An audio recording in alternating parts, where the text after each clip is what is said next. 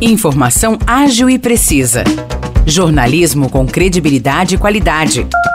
92 News. 92 News. O podcast do Jornal da 92.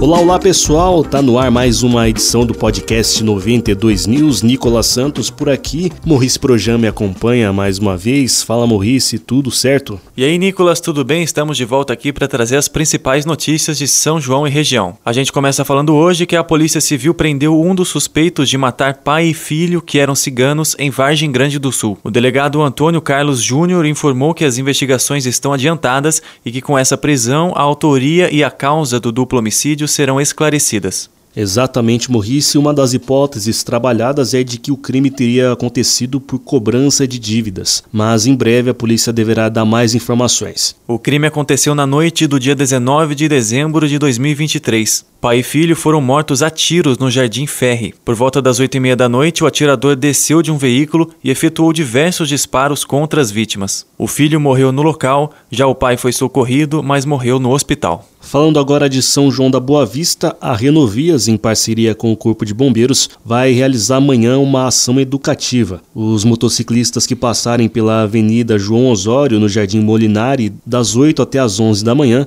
serão convidados a instalar gratuitamente a antena corta-pipa nas motocicletas. E eles também receberão orientações de segurança. É isso, Nicolas. Lembrando que a antena corta-pipa é um bastão retrátil fixado no guidão da moto e que, quando esticado, evita que as linhas cortantes entrem em contato com o tronco e o pescoço do motociclista. A ponta da antena é afiada, tendo por função cortar a linha e eliminar o risco de acidentes. E a Prefeitura de Aguaí está com matrículas e rematrículas abertas para as atividades esportivas para 2024. Os interessados devem se cadastrar na Diretoria de Esportes, localizada no Celtra, até o dia 19 de janeiro. São diversas atividades gratuitas oferecidas para todas as faixas etárias. Para as crianças, por exemplo, estão disponíveis aulas de balé, judô, capoeira e ginástica rítmica. Tem também aulas de futsal, natação, tênis de mesa e judô voltada para pessoas com deficiência. Assunto agora é educação, porque os cursos de pós-graduação no Centro Universitário Unify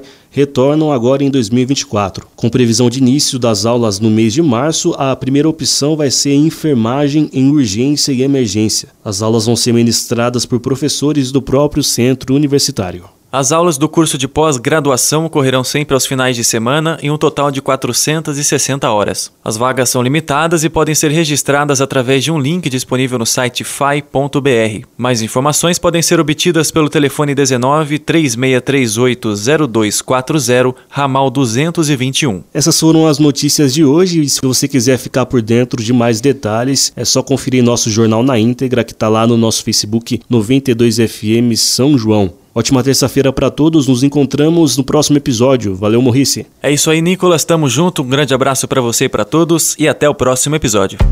Para mais notícias de São João da Boa Vista e região, acesse 92fm São João.com.br ou siga 92fm São João nas redes sociais. 92